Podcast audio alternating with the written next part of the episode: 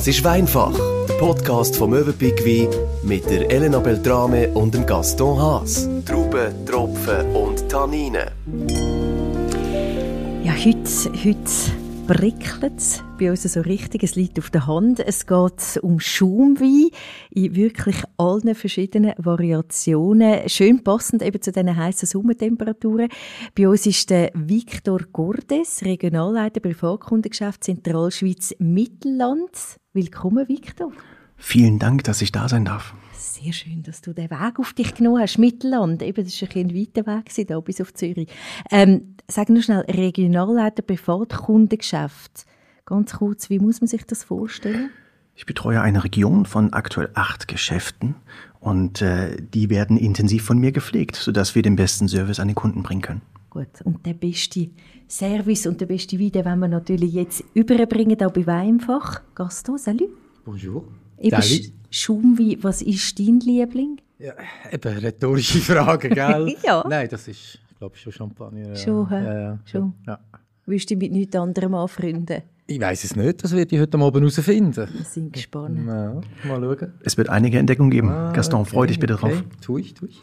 Victor, bei dir keine rhetorische Frage, aber bist du auch beim Champagner auch Ja, sehr Frankreich verbunden und das ist schon. dir langweilig? du Sorry. ehrlich? Tut mir leid. Nein, Ja, wirklich. ist- jetzt wird es eng für dich heute.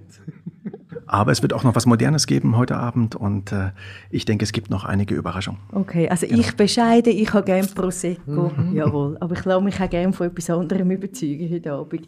Ähm, Victor, wir fangen jetzt ganz weit hinten an. Es gibt nämlich eine, wirklich eine wunderschöne Geschichte, wie eben Schaumwein überhaupt entstanden ist. Genau. Angeblich der Dom Perignon, dieser Mönch, der durch Zufall ähm, den Champagner entdeckt hatte. Und es ist eigentlich, ja, man überliefert eine recht lustige Geschichte, ähm, zielt auf die Gärung des Weines ab. Und zwar ist im wahrscheinlich September, Oktober es sehr kalt gewesen in diesen tiefen Kellern. Und die Hefen, die für die Gärung verantwortlich sind, sind eingeschlafen. Und äh, der Dom Perignon dachte, die Gärung sei beendet, er hat seinen Wein endlich fertig, hat diesen abgefüllt in Flaschen und als im nächsten Frühling die Temperaturen wieder angestiegen sind, sind auf einmal die Hefen wieder erwacht und sie haben den Zucker weiter vergoren und somit ist eben Kohlensäure entstanden und eben der Schaumwein. Wobei ich davon ausgehe, dass im ersten Jahr, beim ersten Versuch, alle Flaschen im Keller explodiert sind. Das war bestimmt ein ziemlich großes Freudenfest. Aber es gibt ja dann noch so einen schönen Satz, oder irgendwie, komm schnell, ich trinke, Trinke Sterne. Sterne. Genau. Ja. Weil sowas vorher noch keiner gesehen hat. Dass auf einmal der Wein schaumt und sprudelt und einen anspringt. Ja, das hat man vorher noch nicht gesehen. Und er hat es dann angeblich perfektioniert. Und so ist heute der Champagner zu Mhm. uns gekommen. Es ist ja gar nicht so einfach. Es gibt so viele verschiedene Begriffe. Eben, wir haben den Prosecco, wir haben Cava, wir haben Champagner, äh, es gibt Cremo, es gibt äh, Franciacorta. Ähm, fangen wir mal an beim Prosecco. Ja. Was genau ist ein Prosecco? Es gibt, um das vorweg zu sagen, alle haben eines gleich. Und zwar, es ist immer eine zweite Gärung, die den Wein veredeln soll. Und das hat ein Prosecco, ein Franciacorta, ein Champagner, haben das alle gleich. Was aber die Besonderheit ist, ist immer die Region. Wo kommen sie her? Das ist Prosecco, Italien, in Venetien und das Ganze ist geschützt durch die Herkunftsbezeichnung. Und ich sage, bevor wir jetzt noch tiefer hineingehen, nehmen wir doch mal einen Schluck von dem Prosecco, dann ist das auch viel verständlicher. Hervorragende Idee. Darfst du dir mal schnell vorstellen, was wir dann für Prosecco haben? Also- ist ja nicht Prosecco, Prosecco.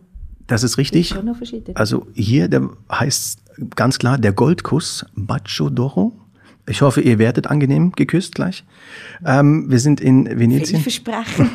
Bacio d'Oro. Ah, schön. Ähm, wir sind, wie gesagt, in Venetien. Und die Rebsorte ist Clara. Aber gleich komme ich noch zur Stilistik. Santé miteinander. Also, aber nochmal ganz schnell, Ja. bevor wir jetzt einen Schluck Ja. nehmen. Prosecco ist immer von dort. Also, Ja. wenn ich Prosecco trinke, dann ist es einfach von Genau. dort. Prosecco ist ein geschützter Name. Prosecco, so heißt äh, dieses Produkt. Und es darf nur aus dieser Region kommen, nur dort angebaut werden, sonst nirgendwo. Gut. Sind wir gespannt. Santé. Schon mal anstoßen, gell? Ja, ja. Ja, nicht vergessen. Santé, Gaston. Tut man eigentlich auch schmücken, oder nicht? Immer. Schon. Also äh, die Degustation ist die gleiche. Ähm, Auge, Nase, Gaumen, Abgang. Das wird sogar noch wichtig heute Abend. Wenn wir die anderen miteinander vergleichen, wird das Schmecken noch wichtiger sein. Schön kühl. Ganz mild, fein. Und schön fruchtig. Ja, sehr fruchtig, ja, stimmt. Auch eine, finde ich, eine sehr angenehme Säure.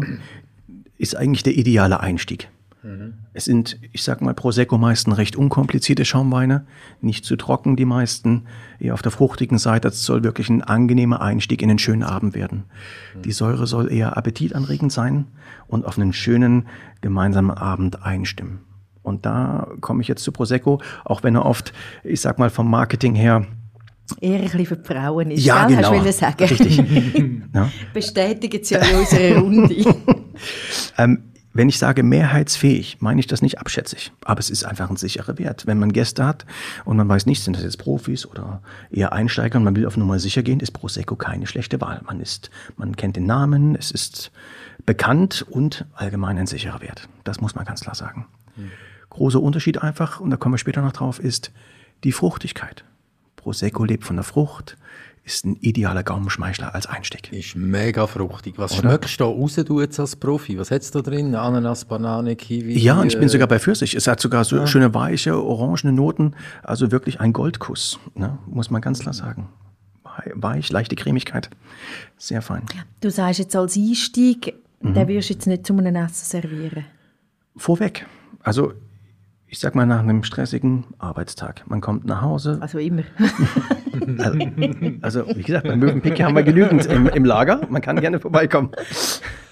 Nein, also ich sag mal, man macht sich vielleicht mit der Frau oder mit dem Partner auf der Terrasse einen unkomplizierten Apero, dann wäre das, wo ich sag mal nicht so viel studieren muss. Es geht nicht darum, welchen Anlass, was machen wir zu essen dazu, sondern einfach, lass uns einfach ein schönes Glas Schaumwein auf der Terrasse genießen. Dann wäre das im Sommer jetzt meine Empfehlung. Genau. Und auch preislich, wir sind im Raum von 20 Franken, ist das ein, äh, ein idealer Einstieg, muss man ganz klar sagen. Und oft hat man ja meistens nur schöne Trouvaillen im Keller und da hat, denkt man immer, wann soll ich den mal öffnen, wann kann ich den öffnen? Und man steht sich oft selber im Weg. Und das ist für mich jetzt ein, ein Schaumwein, wo ich sage, braucht man nicht lange studieren, öffnen, einschenken und genießen. Also eben Prosecco kommt nur aus dieser Region. Was gibt es denn dort so für Unterschiede? Es gibt ja auch, ich spreche es nicht gerne ab, es gibt ja auch Prosecco in den, in den Dosenbüchsen, so die Mhm. Ja, genau. Deziliter oder zwei Deziliter mit so farbig drauf. Und das verkunzt es ja total, wenn man das jetzt trinkt. Mit den so farbig drauf, Ja, das klingt herrlich. Elena. Also grundsätzlich hat ja, ist doch so. Grundsätzlich sollte das heutzutage nicht mehr möglich sein, weil in den 90er Jahren hat man das Ganze beendet. Dass man eben Prosecco, wo früher die Traube so hieß, konnte man in die ganze Welt verkaufen und jeder konnte eigentlich Prosecco machen, solange er die Trauben hatte. Hat es wie verhunzt. Ja, oder? genau. Mhm. Ähm, war natürlich das Marketing gut. Jeder kannte Prosecco, was vielleicht heute auch ähm, unterstützend ist. Aber man hat sich das in den 90er Jahren schützen lassen, hat die ehemalige Prosecco-Rebsorte Clara genannt. Das heißt, jetzt ist es Clara zu 100 Prozent. Und Prosecco ist geschützt in der Region und darf eben nur dort unter bestimmten Voraussetzungen angebaut werden. Das heißt, man kriegt nur Prosecco aus der Region. Aber ein Winzer dürfte jetzt gleich sich entscheiden, wie früher ein äh, Millionärserbin aus den Vereinigten Staaten, er will jetzt in Prosecco in eine Büchse abfüllen. Das dürfte er, oder? Er darf es nicht Prosecco nennen. Okay. Er darf es nicht Prosecco nennen. Das ist, äh, weil, und äh, da muss man noch von der Herstellung, ich will jetzt noch nicht zu tief in die Materie reingehen, ja, Nein, nein, ist gut. Ah. ne? Es gibt Voraussetzungen. Zum Beispiel, bei Prosecco braucht es eine zweite Gärung im Tank. Das ist vorge vorgeschrieben. Und deswegen heißt es Prosecco Spumante. Mhm, okay. Und diese Prosecco Spumante, das sind geschützte Namen, das darf nicht jeder einfach so machen. Es gibt noch Prosecco Fricciante, vielleicht schon mal gehört. Das ist äh, Schaumweine, die mit Kohlensäure versetzt worden sind. Also man hat einen Grundwein, zu dem dann ähm, Kohlensäure hinzugeben wird. Aber ein Prosecco Spumante ist immer ein aufwendig hergestellter Schaumwein. okay. Und das ist geschützt. Genau. Aber da könnte man auch, es gibt eigentlich kein Fussel unter den Proseccos. Das ist richtig. Ähm, was natürlich die Unterschiede macht, ist das Traubengut. Na, es gibt natürlich ähm, maschinell geerntete Trauben oder eben auch Trauben von der Handlese. Dann kommt natürlich auch noch die Lagerung ins Spiel. Ne? Wie lange werden die Weine gelagert? Im Normalfall kann ein Prosecco zwischen nach drei bis vier Monaten schon in der Flasche bereitstehen. Wahnsinn, Relativ schnell. Aber es lohnt Sehr sich, schnell, ja. Sehr schnell. lohnt sich auch da auf Qualität. Ganz genau. Und das sieht man auch oft am Preis. Genau. Also da auch lieber etwas hochwertiger kaufen, dann hat man das bessere Produkt. Gut. Genau. Da würden wir ein Stegeli aufgehen, oder? Ja, Zum genau. Gava. Sehr, sehr gerne. Ich ähm, Da mal Schenk es mal ein. Mit den Gläsern, genau. Was kann man dann grundsätzlich, eben wenn man jetzt wechselt vom, äh, hat nicht mehr viel drin da, sowieso. wenn man grundsätzlich, wenn man wechselt vom Prosecco zum Gava, was ist der Hauptunterschied, wenn man von Gava redet? Also bei allen ist es eigentlich immer die Herstellung. Um das vielleicht mal ist viel, hat vielen, ja gut, man sieht es jetzt nicht so wegen der Flasche, aber ich denke, jetzt, er hat eine intensivere Farbe, oder so im Glas. Genau. Ihr werdet es auch gleich merken im Geschmack. Also grundsätzlich, um das vielleicht noch vorwegzunehmen, es gibt eigentlich drei klassische Schaumweinmethoden zur Herstellung. Wenn ich das mal mit Low, Mittel und High oder Economy, Business und First Class vergleichen würde, wir haben sogenannte Perlweine. Das sind meistens hergestellte Weißweine, bei denen einfach Kohlensäure hinzugefügt wird in einem Drucktank. Das sind Perlweine. Das merkt man auch relativ schnell.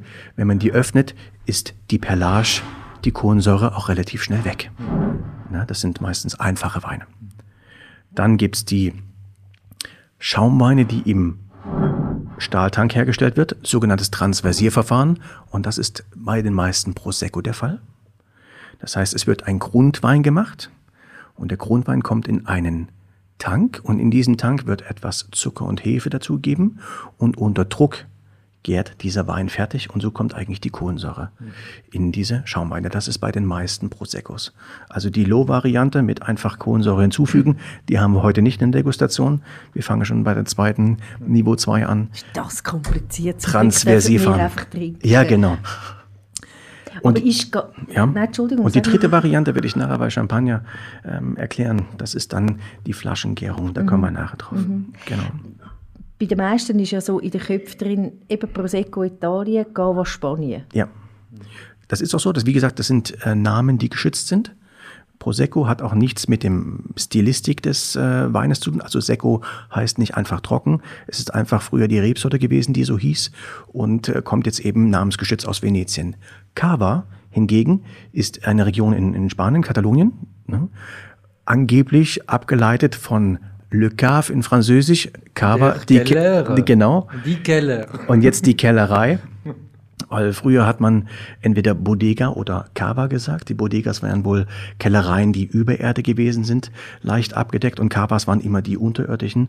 Und da der Schau Schaumwein eben unterirdisch bei gleichbleibender Temperatur ähm, reift, hat man das Cava genannt. Weil ganz früher wollte man es auch Champagner nennen. Das wirst du vielleicht wissen, Gaston. Es ist mittlerweile geschützt der Name, ne? Ja, die Wattländer haben das, es gibt einen kleinen Ort im Watt, äh, Champagne, und die haben wollen ihre Weisswein Champagne nennen. Und äh, Champagne, die Vereinigung der Champagnerproduzenten in Frankreich, ist bis vor europäisches Gericht und hat jetzt das offiziell verboten. Man muss vielleicht wissen, in der Champagne 38.000 Hektare Fläche, das Dörfli Champagne in der Watt, äh, ich glaube 38, irgendwo haben wir es aufgeschrieben. Also David gegen Goliath und ja, Goliath hat halt damals gewonnen. Hm. Ja. Was ich interessant finde, das war nicht nur in der Westschweiz so, das war selbst in Russland so. Ja, der ehemalige Krim-Sekt, der hieß auch früher ähm, Champansker Sowjetja oder so ähnlich, so, also Ja, ja, sowjetischer ja. Champagner, das ist auch verboten worden. Und Cava hieß eben früher auch Champagner einfach auf, Ah. auf Spanisch. Auch das ist verboten worden, deswegen hat man sich dann auf Cava. Ja, man muss Also- auf seine Dinge achten, gell, und sich wehren, wenn da fremde Fötzel sich da was abschneiden wollen von. Genau. Gut, dann würden wir jetzt wechseln zum Gava. Wir haben so schön erwähnt, das Stegeli darauf. Was dürfen wir probieren? Ein ganz neues Produkt bei Mövenpick Wein. Rimar heißt das Weingut. Es ist ein Cava aus dem Jahr 2014 aus der Rebsorte Chardonnay Reserva Especial. Das schon. Das Besondere ist eigentlich, dass laut Lehrbuch drei Rebsorten für, Mac- äh, für Cava vorgesehen sind. Hier aber noch eine zusätzliche, und das ist der Chardonnay. Und das ist recht selten, dass man Cava aus Chardonnay degustieren kann. Und hier noch aus dem Jahrgang 2014, biologisch hergestellt. Für mich eine Entdeckung im Mövenpick-Sortiment, weil es geht schon Richtung Champagnerqualität. Aber ich lasse euch gerne mal probieren. Jetzt muss mir helfen, der Geruch ist extrem dominant. Ich, ich, kenne den von einem, aber ich kann es überhaupt nicht einordnen. Das Was ist die das? typische Hefearomatik, voilà. die bei der Flaschengärung hervorkommt. Ich hatte das schon mal in so einer Degustation gehabt, blind und ich habe einfach die Hefe nicht hingebracht. Wenn du nur schmeckst, da habe ich irgendwie ein Hefeproblem, gell? Aber sehr dominant, oder, Helena? Genau. Also wenn wir über die Hefe sprechen, Entschuldigung, Helena, man redet meistens von Brioche, Brot, Banane, Toast. Das sind eigentlich die typischen Aromen, die bei gereiften Schaumwein mit dieser Hefearomatik auftauchen. Ich weiß nicht, seht ihr das genauso? Findest du jetzt da Zopf? Brioche da drin? Brioche. Echt? Also wenn du bei dem Boulanger frühmorgens um äh, 4.30 Uhr vorbeigehst. Also das würde ich ihm nicht abkaufen. Nein. das Croissant verkaufen täte. Also für mich ist es wahnsinnig fruchtig und Ja. intensiv. Aber ein Brioche würde jetzt auch nicht schmecken oder ein Croissant. Aber weißt du Und was? Hefe auch nicht. Man die Hefe schmeckt in der Nase, aber wenn du ihn abschluckst, Hammer. ja. Das ist, ja jetzt, das ist jetzt wirklich eine Überraschung. Im Groben noch gesagt, wir waren vor uns bei Prosecco. Wenn wir sagen, ein Prosecco kann oft nach drei bis vier Monaten schon in der Flasche abgefüllt werden, sind wir hier bei Cava doch aktuell bei 50 Monaten. Vier Jahre, Wahnsinn. Also 50 Monate das ist dieser. schön. hä? Ja, genau. Und natürlich auch ein Kostenfaktor. Der Winzer bündelt sein Kapital und hat es nicht gleich zur Verfügung. Deswegen auch ein Preisunterschied. Wir waren bei circa 20 Franken beim Prosecco und jetzt bei knapp 30 Franken beim Cava. Und das für den Jahrgangs Cava ist das immer noch, finde ich, ein moderater Preis für so einen vierschichtigen Schaumwein. Aber du hast es vorhin gesagt, der geht schon eher in die Richtung Champagner. Ganz genau. Jetzt auch Geschmack her. Und Für mich, wenn ich schmecke, das Fruchtige, das ich gesagt habe, das Intensive, das finde ich sehr schön in der Nase. Aber im, im Hals ist er mir zu fest. Das ist lustig, wir sind genau einfach. Das ist komisch. Ich habe mit der Nase Mühe, aber ich finde im, beim Abschlucken grossartig. Und Aber du hast du- genau umgekehrt, Du gell? bist eben Champagner trinken Nein, und ich Prosecco trinken. Schmeckst denn du die Hefe? Ich meine, Du machst sicher auch Brot daheim oder ja, so. Nein. Pizzateig. lustig. nein, schmeckt Ja. das nicht. Ja. Also für mich ein ganz klarer Essensbegleiter. Das muss man sagen. Es ist äh, für einen Apero, für ein Aperitif eher Ist zu zu komplex. intensiv. Ja, zu intensiv. Und ähm, da würde ich doch eher den Prosecco bevorzugen, weil es eher fruchtigen, leichteren, weicheren Einstieg gibt. Der Cava jetzt als Jahrgangsschaumwein auch eher als Essensbegleiter. Was ist es da dazu? Also ganz klassisch. Licht. Ja, Meeresfrüchte wären eigentlich ideal, auch Sommer Fisch. ideal, ja, genau. perfekt. Genau, Salat. Also wirklich eher etwas Erfrischendes für die Terrasse. Ja, aber der muss schon auch sehr kühl sein, oder? Sehr kühl, genau. Das wäre das Beste. Ist es das Wie ein, kühl? ein Jahr? Oh, Entschuldigung. Warte schnell, wie kühl? Sorry. Also klassisch trinkt man die Schaumweine zwischen 6 und 9 Grad. Das wäre eigentlich wäre die, kalt. Ja, das wäre eigentlich die ideale Trinktemperatur. Ne? Und ganz immer, wenn die, einem das persönlich zu kalt ist, dann einfach ein, zwei Minuten warten. Die Temperatur kommt von alleine im Glas. Aber das wäre eigentlich die Empfehlung. Genau. Darf ich einen kleinen Schau auf der Etikette? habe ich da drauf. Äh, Laboration äh, Artesanal, das 1987, Probierst du Gran Reserva. Und das Jahr 2014. Ja, Äh, ist aber selten auf so einem Schaumwein, Ja. dass man ein Jahr drauf tut, oder? genau. Das soll eigentlich dem Konsumenten die Wertigkeit dieses Schaumweins vermitteln. Das heißt, das Traubengut kommt nur aus diesem einem Jahr. Und das ist Jahrgang 2014. Eben nur aus Chardonnay. Und das macht es so hochwertig. Und ja, ich finde, man sieht es auch im Vergleich zum Prosecco. Es ist ein viel intensiver, ein viel, immer auch im Gaumen breiter aufgestellter Wein. Ne? Aber da kann ich darauf gehen, wenn ein Jahrgang drauf steht, dann habe ich etwas Gutes gewünscht. Ja, besser als ohne Jahrgang, definitiv. Also der Jahrgang ist immer ein Qualitätsmerkmal. Ganz klar. Ich finde ihn zum Trinken hervorragend, beim Schmecken bin ich mir noch nicht ganz, ganz sicher, aber ich, man kann sich ja daran gewöhnen, gell? Ja. Fein. Was ich einfach noch sagen möchte, Cava ist äh, die Region Katalonien, dort äh, Penedès. Und die Vorgabe ist eigentlich mindestens neun Monate im Keller zu, li zu liegen. Und hier sind wir eben bei 50 Monaten. Das ist aber der Anspruch des eigenen Hauses. Was haltet ihr von, wenn wir zum König der Schaumweine gehen? Oder vielleicht auch Königin. Ich möchte da nicht. Äh, Der Das ist Schaumwein. le Champagner quand même, sagen Ja. wir mal König. Ne? ja, König? schenkt die Gaston? Du Soll darfst ich? wieder mal. Darf ich? Ja, Ja. das ist lieb. Ja. Bevor wir dazu kommen, was wir trinken, Champagner ist ja schon grundsätzlich ein bisschen eine Prestigefrage, nicht? Mit all diesen Namen, die es gibt. Ähm, Also ich muss auch da sagen, das Marketing ist sensationell. Ähm, es hat natürlich seinen, seinen Wert und das komme ich gleich auf die Herstellung äh, drauf zu sprechen, aber Champagner ist ein unglaubliches äh, äh, Marketinginstrument. Warum? weil es so rar ist. Und zwar, man hat eines der kleinsten Weinbauregionen, aber die ganze Welt fragt danach. Das muss man sich einfach bewusst sein. Man hat nicht viele Hektaren, wo man diese Rebsorten anbauen kann, aber es ist äh, in aller Munde und jeder will es haben. Und das ist äh, da eigentlich ähm, die, Grund, äh, die, Grundsache, warum Champagner so gefragt ist. Wir dürfen etwas degustieren, was wir schon mal degustiert haben, nämlich in unserer Festtagsausgabe. Ja. Ähm, ich habe den dort sehr gelobt und bin jetzt gespannt, ob ich ihn ein halbes Jahr später immer noch so lobe.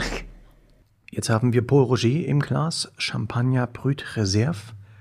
Ein wirklich herausragendes Produkt aus der Champagne in Epernay mit drei Rebsorten Chardonnay, Pinot Noir und Pinot Meunier. Das Ganze zu je einem Drittel. Und das ist schon ein Hochgenuss. Ich hoffe, ihr seht das genauso.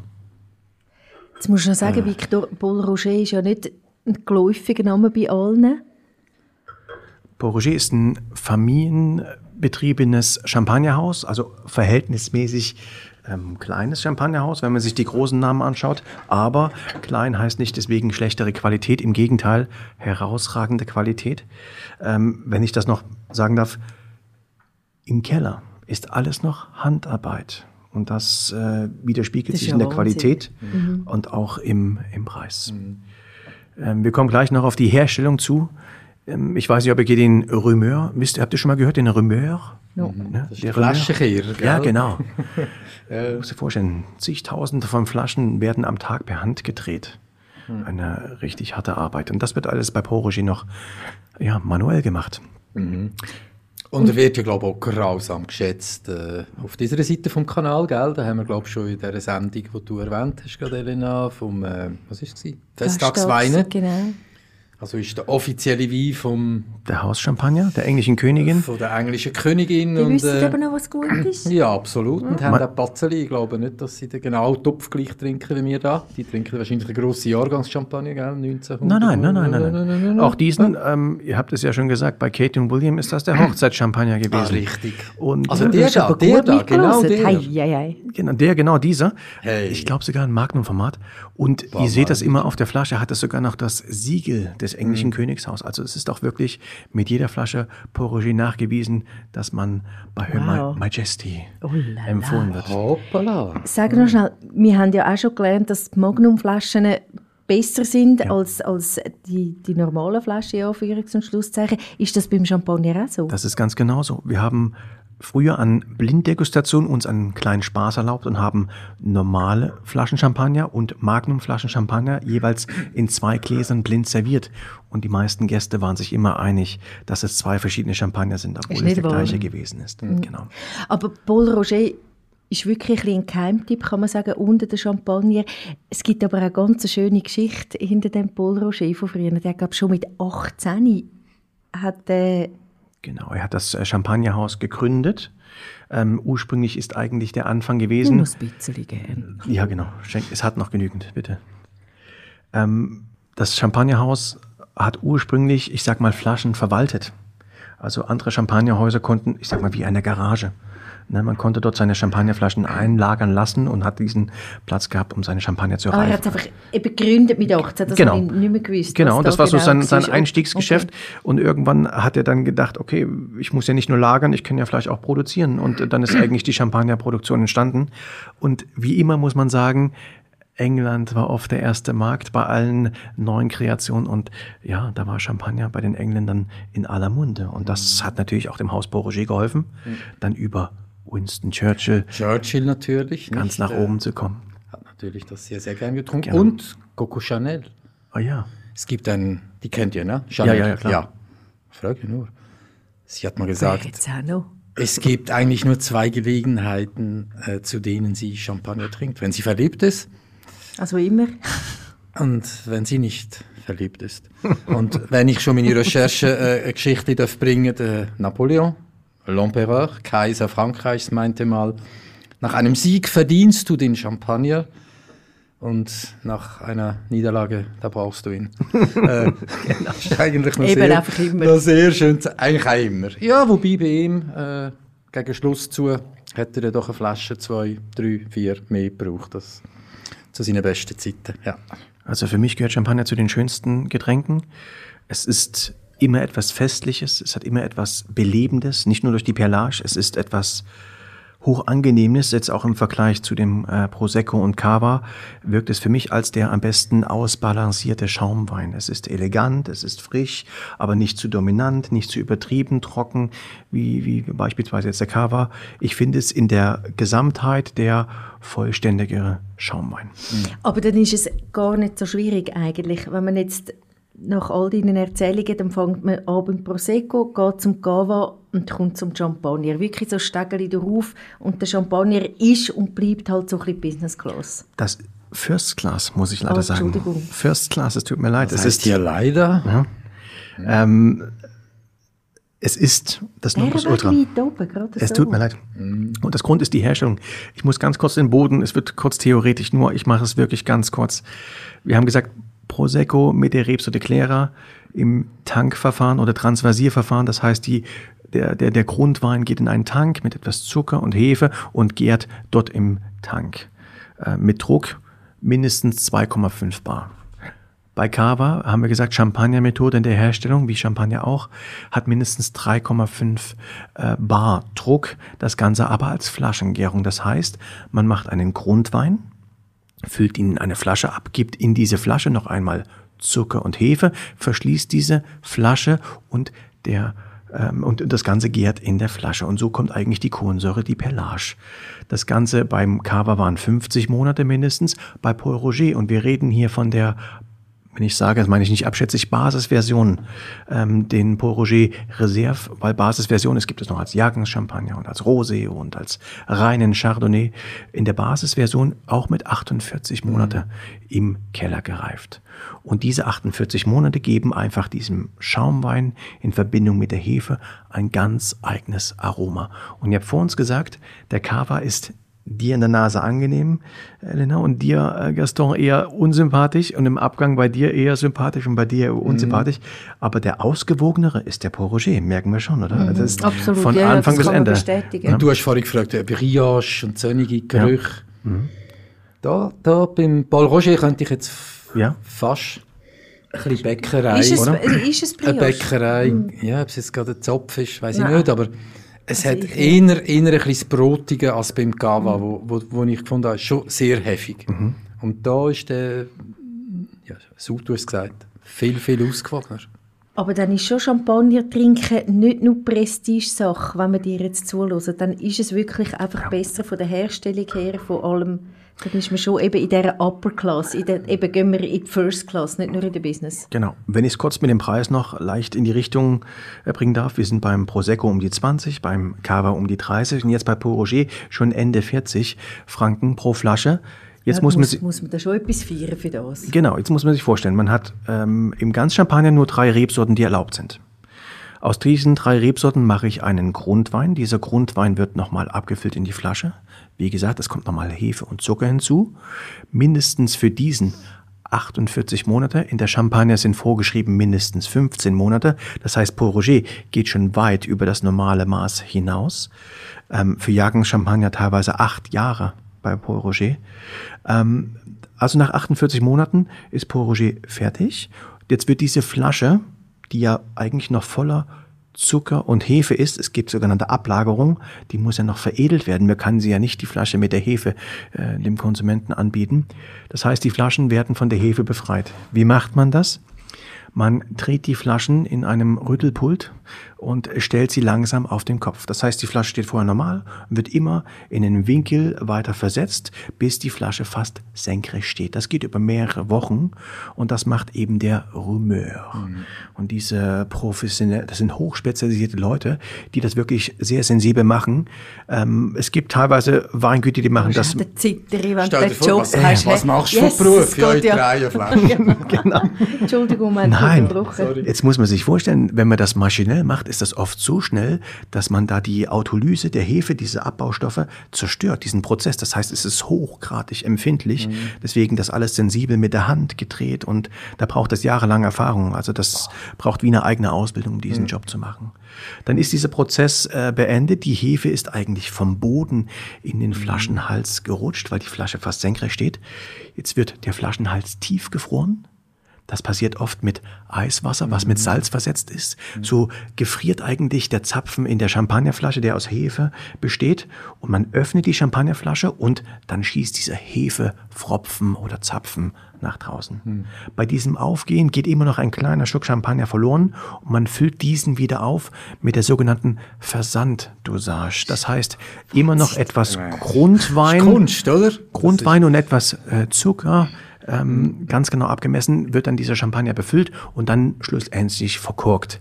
Jetzt ist es ganz wichtig, diese Versanddosage entscheidet eigentlich den Geschmack des Champagners, ob er trocken, halbtrocken oder ganz äh, Brut Natur ist. Das ist eigentlich da die große Kunst. Also eigentlich im letzten Arbeitsschritt wird eigentlich der Champagner veredelt, um dann das zu sein, was er später ist. Und selbst Paul Roger, nachdem dieser Wein eigentlich fertig ist, ruht dieser Champagner noch vor, der, vor dem Versand auch an Mövenpick, weil wir dürfen das exklusiv führen. Der, der Champagner muss sich nach diesen Strapazen erst einmal erholen. Also er wird geschont. Nach diesem ganzen Prozess liegt er noch ein paar Wochen und erst dann begibt er sich auf die Reise in die Schweiz und kommt zu uns in Geschäfte. Also wirklich eine hochkomplexe Angelegenheit, das auch dann diesen Preis bestimmt und, Rechtfertigen und dann auch. eben auch würdig ist, am englischen Königshaus serviert zu sein. Also, Oder uns. oder Entschuldigung, euch. wir Entschuldige ja auch wer, Es ne? ist ein royaler Also, Abend mit euch. Royal. Aber das ist ja wirklich wie ein Lebewesen fast, wie Oder? ein kleines Kind, wo man da wirklich Ja, man muss hätte dich hegen und sollen sehen pflegen mit und- dieser Geste, wie du wie ein Baby, wie du Ja, ja, genau. hast, wie man ihn eben muss hegen und pflegen. Also Aber das imponiert einem schon, wenn man das so hört. Das ist unglaublich, gell? Das Wenn du weißt, dass jede Flasche äh, so aber geschüttelt wird. Das ist Und, unglaublich. aber es lohnt sich auch wirklich zum Ausprobieren. Ähm, ich habe noch ganz eine kurze Frage Bitte. noch zum Schluss. Jetzt müssen wir aber zuerst noch sagen, wir dürfen heute ähm, eine Verlosung auch noch machen. Wir dürfen ausprobieren Prosecco, Gava und Paul Roger als Champagner. Wie immer darf man ein Mail schicken auf weinfach.mövenpick-wein.ch. Wir verlosen zwei Flaschen Prosecco, zwei Flaschen Gava, zwei Flaschen Champagner. Ja, du, du, das ist wahnsinnig. Man kann gerade eine Party veranstalten. Ich wollte gerade fragen, wo kann ich mich anmelden? Also, ähm, ich man müsste meine Schuhgröße wissen. Okay. Dann hat man gute Chancen zum Mitmachen. Nein, es ist ein Witz, Nein, selbstverständlich. sicher. Selbstverständlich darf man ein Mail schreiben, wie gesagt, auf einfach.mövenpick-wein.ch und wir verlosen ja, die Kiste quasi, die gefüllte Kiste mit eben schönen Stegeli drauf. Hast du so schön äh, formuliert vorher. Prosecco, Gava und Champagner. Noch ganz kurz zum Schluss, Victor. Ähm, auf der Flasche steht da mit extra Brü, extra dry, Demisec. Ähm, ich habe da immer ein Knusch. Ich habe keinen Plan, was für was ist. Kannst du da noch ganz schnell ein, so wie Ja. eine Einkaufshilfe geben? Also das ist leider verwirrend für fast alle Kunden. Ah gut, das bin ich beruhigt. Also grundsätzlich soll das immer den Zuckergehalt pro Liter angeben. Und ich muss es leider theoretisch machen, es tut mir leid. Also ein Brüt Natur ist extra trocken und hat 0 bis 2 Gramm pro Liter Zucker. Recht wenig. Die nächsthöhere Stufe ist Extra Brüt. Das ist sehr trocken. Das sind 6 Gramm pro Liter. Den, den wir jetzt im Glas hatten, der Porroger, der ist Brüt. Das ist trocken bis sehr trocken. Das sind 15 Gramm Zucker pro Liter. Und wenn wir extra Sek haben, was ja eigentlich übersetzt extra trocken bedeutet würde, ist das aber halbtrocken. Und das sind 12 bis 20 Gramm Zucker pro Sehr Liter. verwirrend, oder? Jetzt hat man Viel. 20 Gramm Zucker. Demisec, sind 35 bis 50 Gramm. Das- Und Du oder Sweet oder Dolce ist dann schon lieblich mit über 50 Gramm. Die meisten Champagner sind Brüt, das heißt 15 Gramm Zucker auf einen Liter. Genau. Also mit Brüt fahre ich gut. Mit Brüt sehr gut, genau. Okay. Und ja, ich sag mal auch Brüt Natur ist schon sehr trocken. Vielleicht ist meine ich nicht abschätzig für Diabetiker geeignet. Das gibt es wirklich, weil die haben fast keinen Zuckerzusatz. Genau. Wow. Ist ja feiner. Ja. Um das vielleicht zum Abschluss noch einzuordnen, die drei. Für mich ist der Prosecco Bacciadoro der ideale Terrassenaperitiv-Schaumwein zum Einstieg für einen unkomplizierten Abend. Die Entdeckung, auch von der Preis-Leistung, wer komplexe Weine mag, Schaumweine und etwas Neues entdecken möchte, ist Rima, der Cava aus dem Jahr 2014 aus Katalonien, Spanien. Und für mich der hochwertigste und ja, der König in dieser Runde, wenn wir einen Wettbewerb machen würden, für mich der ausgewogenste und der eleganteste ist Paul Roger.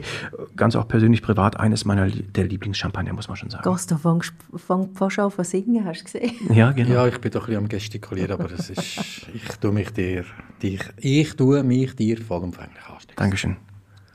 Ja, du bist der Chef. Ja, ich, wir können auch gerne noch ein Glas einschenken. Also, Dankeschön für die, für die Einführung in, in die Schaumwein oder für die vielen Erklärungen. Ich glaube, wir haben ganz, ganz viel gelernt heute. Gell? Und ein bisschen mehr getrunken als auch schon, aber es war Definitiv. cool. Gewesen. Mega fein. es hat mich sehr gefreut, dass ich bei euch sein darf. Immer wieder gerne. Sehr, sehr gern. Besten Dank, Victor. Und wir hoffen natürlich auch, dass wir Ihnen eben etwas haben können mit auf den Weg geben Jetzt, wo der Sommer so in seiner vollen Blüte ist, eben ein bisschen Unterschied zwischen mm. Prosecco, Cava und Champagner und richtigem Champagner eben. Besten Dank und wir wünschen äh, weiterhin einen schönen Sommer. Mm. Und wie gesagt, mitmachen an der Verlosung lohnt sich. Einfach ein Mail schicken auf weinfach.mövenpick-wein.ch. Prost und auf das nächste Mal. Schönen Sommer. Santé. Santé à la vie, à bientôt. Weinfach, der Podcast vom Möwenpick Wein. Wir sagen Prost, Santé, Cheers und freuen uns auf das nächste Mal. Alle Folgen auf Mm-hmm.